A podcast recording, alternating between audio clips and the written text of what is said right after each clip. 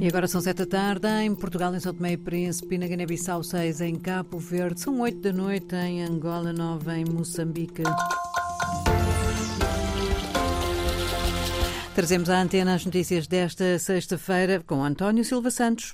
Um prisioneiro de consciência morto por oposição a um regime que não olha a meios e afins para se manter no poder.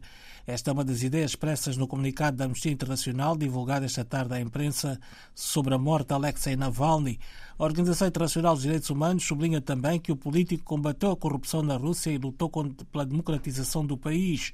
Numa primeira reação oficial, o porta-voz do Kremlin, Dmitry Peskov, revela que não são ainda conhecidas as causas da morte do opositor do regime. Tanto quanto sabemos agora, de acordo com as regras em vigor, toda a gente está empenhada em fazer confirmações e verificações do que se passou. Ou seja, não há necessidade de dar instruções especiais sobre este caso, porque há uma série de regras que toda a gente está a seguir.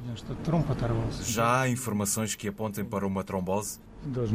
Não sei, não sei. Os médicos estão a investigar. Quem avançou com essa informação? Foi Moscovo. Obrigado.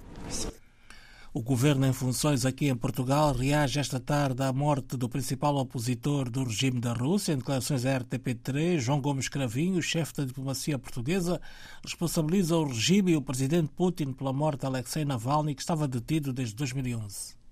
Putin é o responsável pelo regime que ele instituiu, que é uma ditadura, eh, e aquilo que ele faz sistematicamente é colocar os seus eh, opositores na prisão ou eh, no exílio, ou em alguns casos, enfim, vemos mortes, são muitas mortes de pessoas que de uma maneira ou outra se opuseram a Putin. Sobre a morte do opositor ao regime russo Alexei Navalny, também se pronunciou o presidente da Ucrânia, Volodymyr Zelensky, que considera que Putin ordenou mais um momento triste da história da Rússia e da humanidade, razão pela qual deve ser responsabilizado. Em sete dias, quase que triplicou o número de deslocados de violência armada nos distritos de Chiuri, Macomia e Macufi, em Cabo Delgado, no norte de Moçambique. A nova atualização da Organização Internacional para as Migrações contabiliza mais de 2.114 deslocados entre, estas, entre a quarta-feira passada e também quinta-feira. De acordo com a OIM, mais de metade dos locados são crianças, o que corresponde a 59% das comunidades que fugiram das zonas de origem.